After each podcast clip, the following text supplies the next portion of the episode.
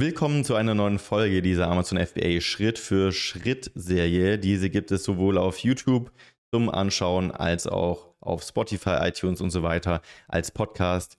Und in dieser Folge geht es um die Rechnungstools. Ich möchte ein bisschen meine Erfahrungen mit den verschiedenen Rechnungstools erzählen, welche es denn alles gibt, wofür du diese brauchst, welche Vor- und Nachteile diese haben, also welche das richtige Rechnungstool für dich ist letztendlich. Das möchte ich dir damit sagen. Und ich würde sagen, let's go. Warum brauche ich denn überhaupt ein Rechnungstool? Also das Rechnungstool, das sorgt dafür, dass, wie der Name schon sagt, Rechnungen erstellt werden. Ausgangsrechnungen erstellt werden. Ähm, das haben wir ja schon in der Folge Buchhaltung geklärt. Du brauchst Ausgangsrechnungen für deine Buchhaltung. Das heißt, wenn ein Kunde bei dir ein Produkt kauft über Amazon, dann muss eine Rechnung dafür erstellt werden. Und das sollte natürlich am besten automatisiert bestellt werden, äh, erstellt werden dass du nicht dafür sorgen musst, dass du jedes Mal einzeln den Namen eintippen musst, etc., sondern das mit Amazon gekoppelt, wird automatisch erstellt und abgelegt. Dafür sind Rechnungstools da und richtig und wichtig. Und das Ganze solltest du auch mit Amazon koppeln können. Du kennst es vielleicht selbst, wenn du auf Amazon bestellst, wenn du mal in eine Bestellung gehst, kannst du eine Rechnung automatisch runterladen. Das fordert Amazon mittlerweile ein. Früher war das nicht so, da musste man die Rechnung noch per E-Mail an die Kunden schicken und so weiter, alte Zeiten. Heute kannst du einfach automatisch diesen Rechnungsdownload hinterlegen mit der Kopplung deines Rechnungstools und deswegen brauchst du das auch, das möchte Amazon.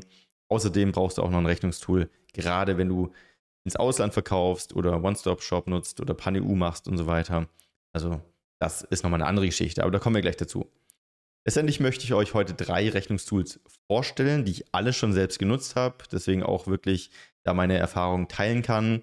Und diese Rechnungstools sind für verschiedene Händler unterschiedlich wichtig, würde ich sagen.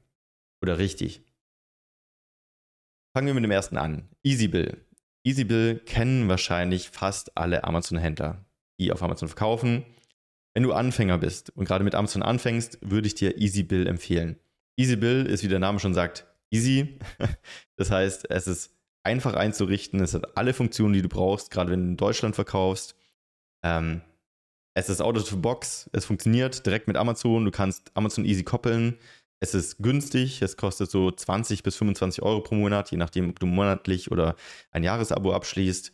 Und ist halt für den Handel auf Amazon oder allgemein der Handel in Deutschland perfekt.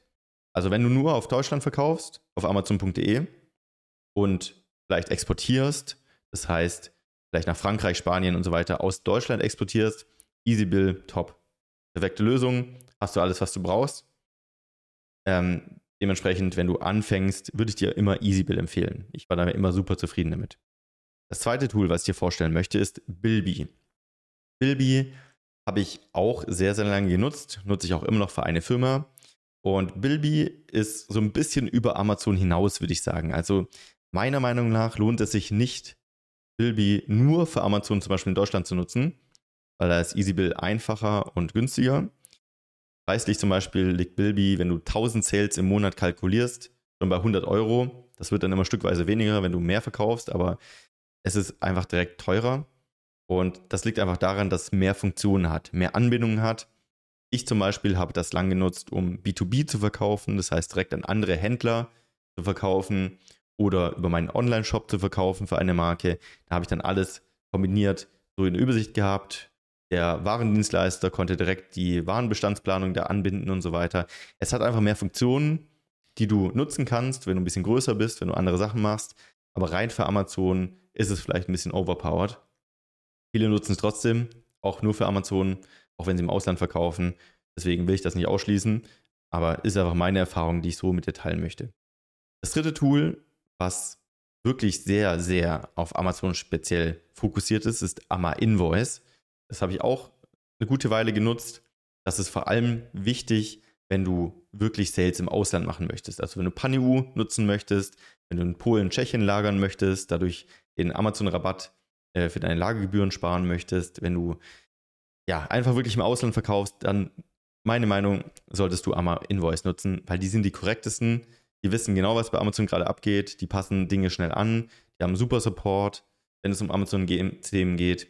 Und die machen da keine halben Sachen, sondern eins zu eins das, was du steuerlich brauchst. Und das ist super wichtig, wenn du im Ausland verkaufst, weil da Steuern ein Riesenthema ist. Und das kostet natürlich auch ein bisschen mehr. Ich glaube, in der Basisversion irgendwie 50 Euro.